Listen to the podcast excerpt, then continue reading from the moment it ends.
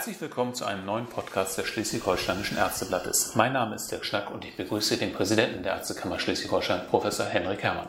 Moin, Herr Schnack.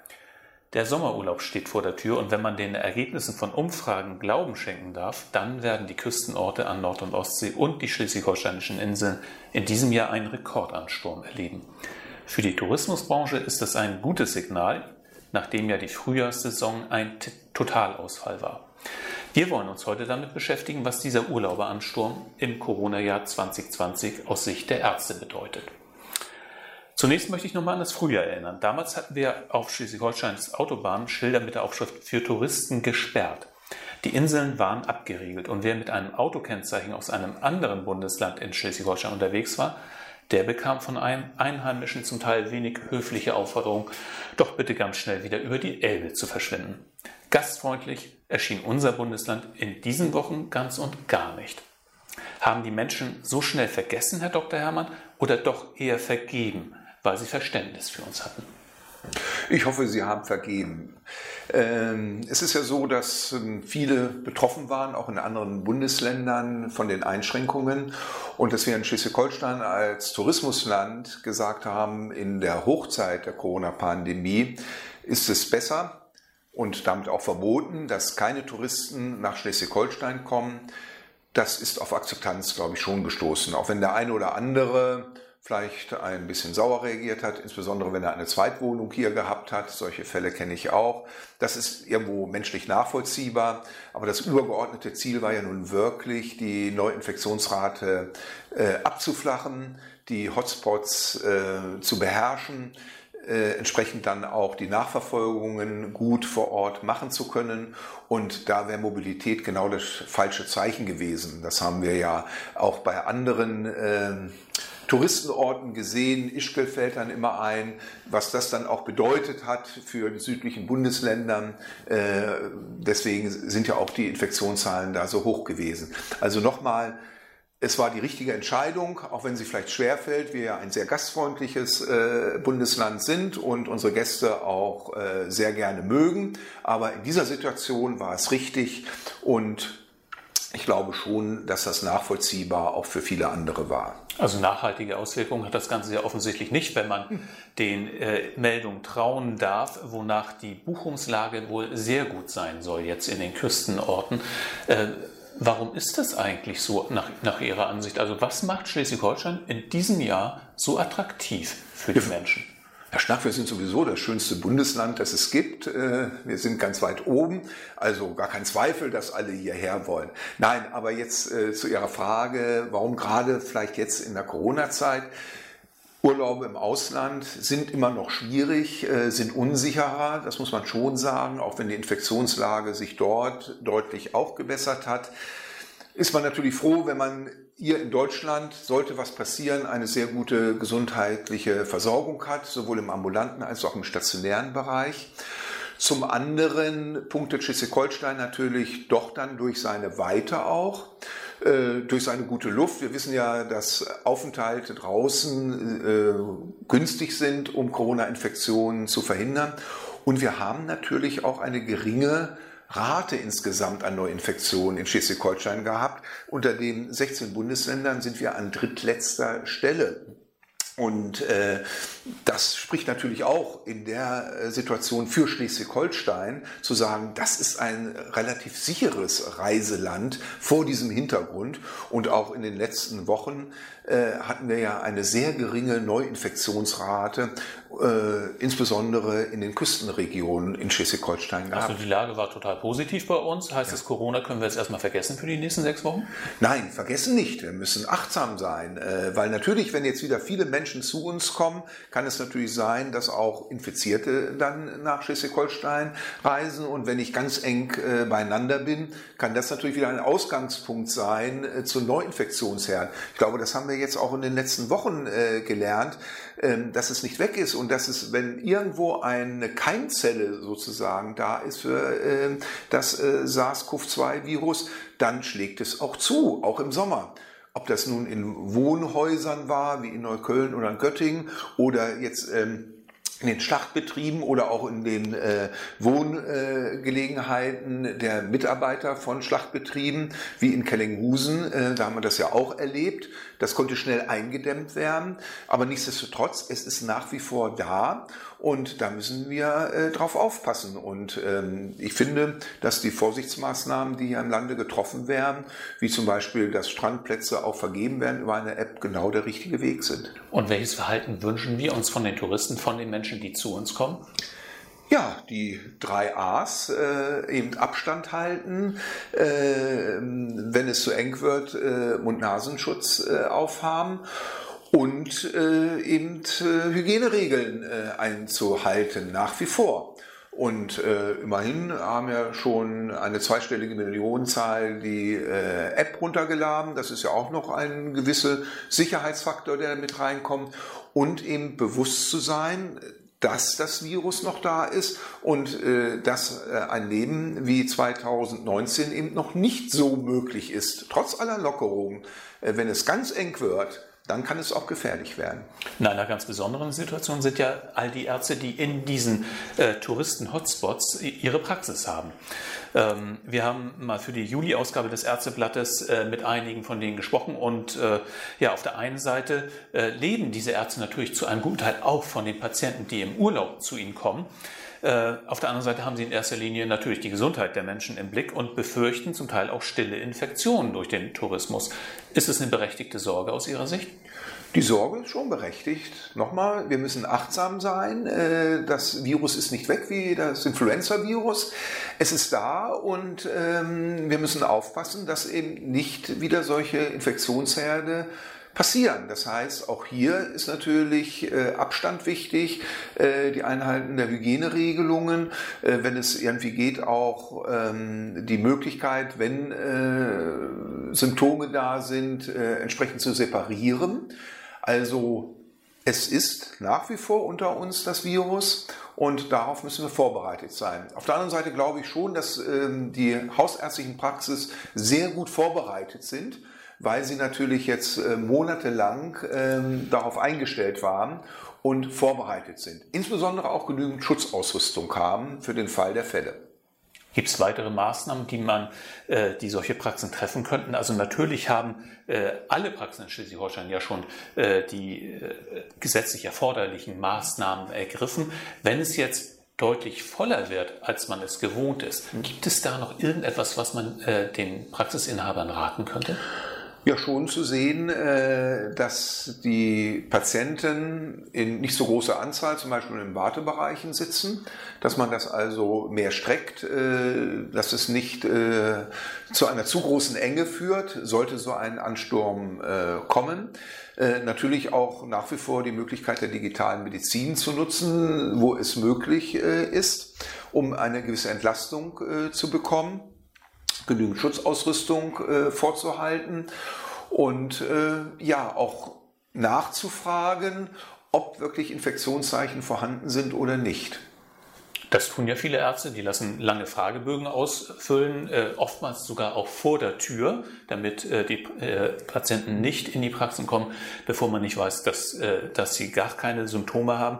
Können die in irgendeiner Form denn auch Unterstützung bekommen, solche Praxen? Die sind ja in einer wirklich besonderen Situation.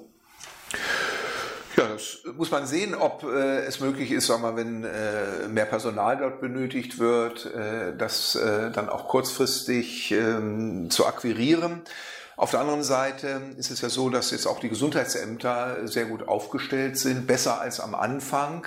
Äh, auch sie sind jetzt äh, in der Thematik tiefer eingearbeitet und äh, können natürlich unterstützend auch ähm, zur Seite stehen, wenn es geht, Infektionsherde zu lokalisieren, einzugrenzen und äh, Informationen zu geben, ob äh, eben dort eine Gefährdung von Menschen, die dann in Arztpraxen gehen, äh, vorliegt. Also die Quarantänebestimmungen sind ja nach wie vor aktuell. Man sieht es jetzt ja auch äh, nicht nur bei äh, Rückkehren aus dem Ausland, äh, sondern auch innerdeutsch, dass das jetzt durchaus wieder ein Thema ist. Und da ist natürlich gut, dass diese Informationen dann äh, weitergeleitet werden. Auch Ärzte brauchen ja Urlaub Und ähm, wir haben mit einigen gesprochen, die sagen, nee, also in der Hochsaison ist Urlaub bei uns gar nicht drin. Andere sagen, doch, das brauche ich einfach. Auch ich muss in den Sommerferien meinen mein Urlaub nehmen. Ähm, gibt es da Erwartungen von Ihnen an die Ärzte, wie die sich äh, äh in, in Sachen eigener Urlaub verhalten sollen? Ist es legitim, wenn eine Praxis äh, in einem Touristen-Hotspot mitten in der Saison für zwei Wochen schließt? Also es ist legitim. Äh, ein äh, Praxisinhaber ist selbstständig und kann selber sozusagen dann auch darüber entscheiden, wann er seine Praxis schließt oder nicht. Natürlich in Absprache mit den anderen Kollegen, weil ja die Versorgung sichergestellt werden muss. Das ist aber eigentlich ein Thema, was jedes Jahr in den Touristenhochburgen in Schleswig-Holstein eine Frage ist. Ähm, das, ähm, wir sind ja auch in den letzten Jahren sehr ausgelastet gewesen, äh, tourismusmäßig. Äh, fast 100 Prozent. Ähm, das wird vielleicht noch ein ganz klein bisschen mehr werden, aber wir sind es ja gewohnt in Schleswig-Holstein, dass in den Sommermonaten ganz viele Touristen glücklicherweise zu uns kommen und auch nachvollziehbarerweise zu uns kommen. Und ich kenne das selber jetzt äh, aus äh, meiner Region, aus Dithmarschen, dass natürlich ein Hausarzt in Büsum hat im Sommer nie Urlaub gemacht, äh, weil viel mehr Menschen in Büsum äh, sind und er hat dafür lieber im Winter mal längere Zeit freigenommen, äh, wo weniger äh, zu tun ist. Das ist etwas, was man vor Ort mit den Kollegen besprechen muss. Ich nochmal finde es vollkommen legitim, wenn man sagt, gerade jetzt nach dieser schwierigen Zeit unter Corona, ich brauche auch eine Erholung, so wie die anderen Menschen, die nach Schleswig-Holstein kommen, dass man dann sagt, ich schließe auch meine Praxis für zwei Wochen. Äh, das ist natürlich das gute Recht und äh, äh, wenn es dann dazu dient, dass die Ärztin, der Arzt ihre Gesundheit damit und das Wohlergehen verbessert, dann ist das auch richtig, ist ja nun auch in unserem Genfer Gelöbnis hinterlegt, dass man sich auf seine eigene Gesundheit achten soll, damit man dann möglichst gut die Patienten versorgen kann. Interessant fand ich, dass äh, die Ärzte, mit denen wir gesprochen haben und die äh, dennoch Urlaub nehmen, alle in Deutschland bleiben, fast alle sogar am Praxisort. Ähm, also keiner äh, unternimmt eine Fernreise. Auch ein Zeichen dafür, wie ernst die Ärzte diese Situation nehmen im Moment. Ne? Ja, auf jeden Fall. Ähm, das ist natürlich einmal, wenn das jetzt äh, wirklich eine Fernreise weit weg ist, gibt es ja klare Regelungen äh, bei dem Zurückkommen äh, und dann überlegt man sich schon, ob man dann 14 Tage in Quarantäne gehen möchte, was ja dann vorgeschrieben ist und das sind viele Reiseziele, wo man sonst hinfährt. Auch im europäischen Raum, wo es jetzt langsam hochfährt, sind natürlich auch noch Vorbehalte da und äh, die Abstandsregelungen sollten natürlich trotzdem dann auch an einem Strand äh, in Spanien oder in Italien oder in Griechenland äh, gelten. Insofern ist das gut nachvollziehbar. Äh, Ärztinnen und Ärzte sind da auch nur Menschen, sind Bundesbürger und viele verbringen nun mal ihren Urlaub aus gutem Grunde dieses Jahr auch in Deutschland. Und jeder sollte sich wirklich überlegen, wenn er ins Ausland fährt, welches Risiko gehe ich ein? Ist es mir das wert? Oder kann ich mich nicht genauso gut hier in Deutschland erholen? Äh, und es scheint ja ein sehr schöner Sommer auch hier zu werden, auch im Norden. Was ist äh, mit dem Worst-Case-Szenario? Also rasant steigende Infektionszahlen mitten in der Urlaubszeit. Wir haben äh, die erste Welle gut gemeistert in Deutschland, aber dann hätten wir eine völlig andere Situation, nämlich eine Region, die deutlich mehr Menschen und damit dann auch mehr Patienten verkraften müsste als im Normalfall. Übersteht unser Gesundheitssystem so etwas überhaupt? Ja, wir sind gut darauf vorbereitet. Wir haben gelernt äh, von der ersten äh, Welle. Äh, wir wissen ja auch, wie viele Intensivkapazitäten frei sind im Krankenhaus.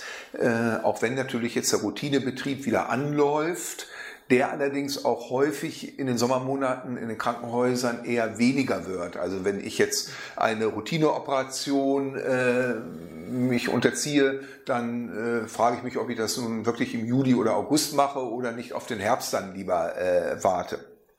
Das Zweite ist, dass äh, wir natürlich jetzt mit unseren Maßnahmen auch über das öffentliche Gesundheitswesen besser aufgestellt sind, was jetzt die Lokalisierung und die Eingrenzung eines Infektionsgeschehens ist.